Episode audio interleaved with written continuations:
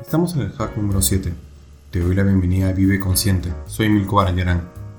Gracias por seguirme y compartir este podcast. Si tienes alguna consulta o duda de lo que has escuchado en este podcast, búscame en LinkedIn, Instagram, TikTok, Facebook o YouTube como Coach Milko BM para ayudarte y aclarar tus dudas. Hoy te quiero comentar sobre cómo entender nuestras percepciones negativas. En la vida todos enfrentamos momentos difíciles, situaciones que nos hacen sentir negatividad y frustración, pero lo que realmente importa no es lo que sucede, sino cómo lo interpretamos.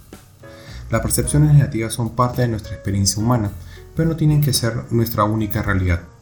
Es posible entenderlas y superarlas.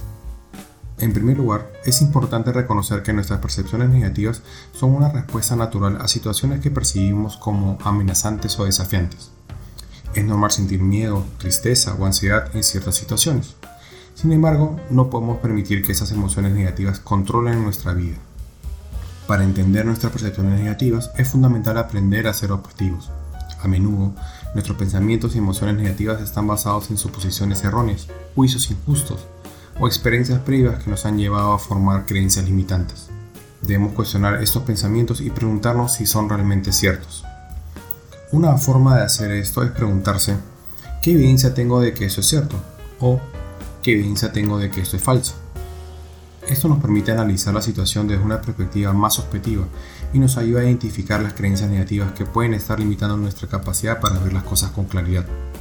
Además, es importante aprender a gestionar nuestras emociones. En lugar de reprimirlas, rechazarlas o ignorarlas, debemos aceptarlas y tratarlas con compasión. Las emociones negativas pueden ser incómodas, pero son parte de nuestra experiencia humana. Al aprender a lidiar con ellas de manera saludable, podemos liberarnos de su control. Por último, es fundamental cultivar una actitud positiva y una mentalidad de crecimiento. En lugar de enfocarnos en lo que está mal o lo que podría salir mal, debemos centrarnos en lo que podemos hacer para mejorar nuestra situación. Debemos creer que podemos superar cualquier desafío y cada obstáculo es una oportunidad de crecimiento y aprendizaje. Recuerda que nuestras percepciones negativas no definen quiénes somos. Somos seres humanos capaces de entender, transformar y superar nuestros pensamientos y emociones negativas. Cultiva una mente objetiva, acepta tus emociones y cultiva una mentalidad positiva.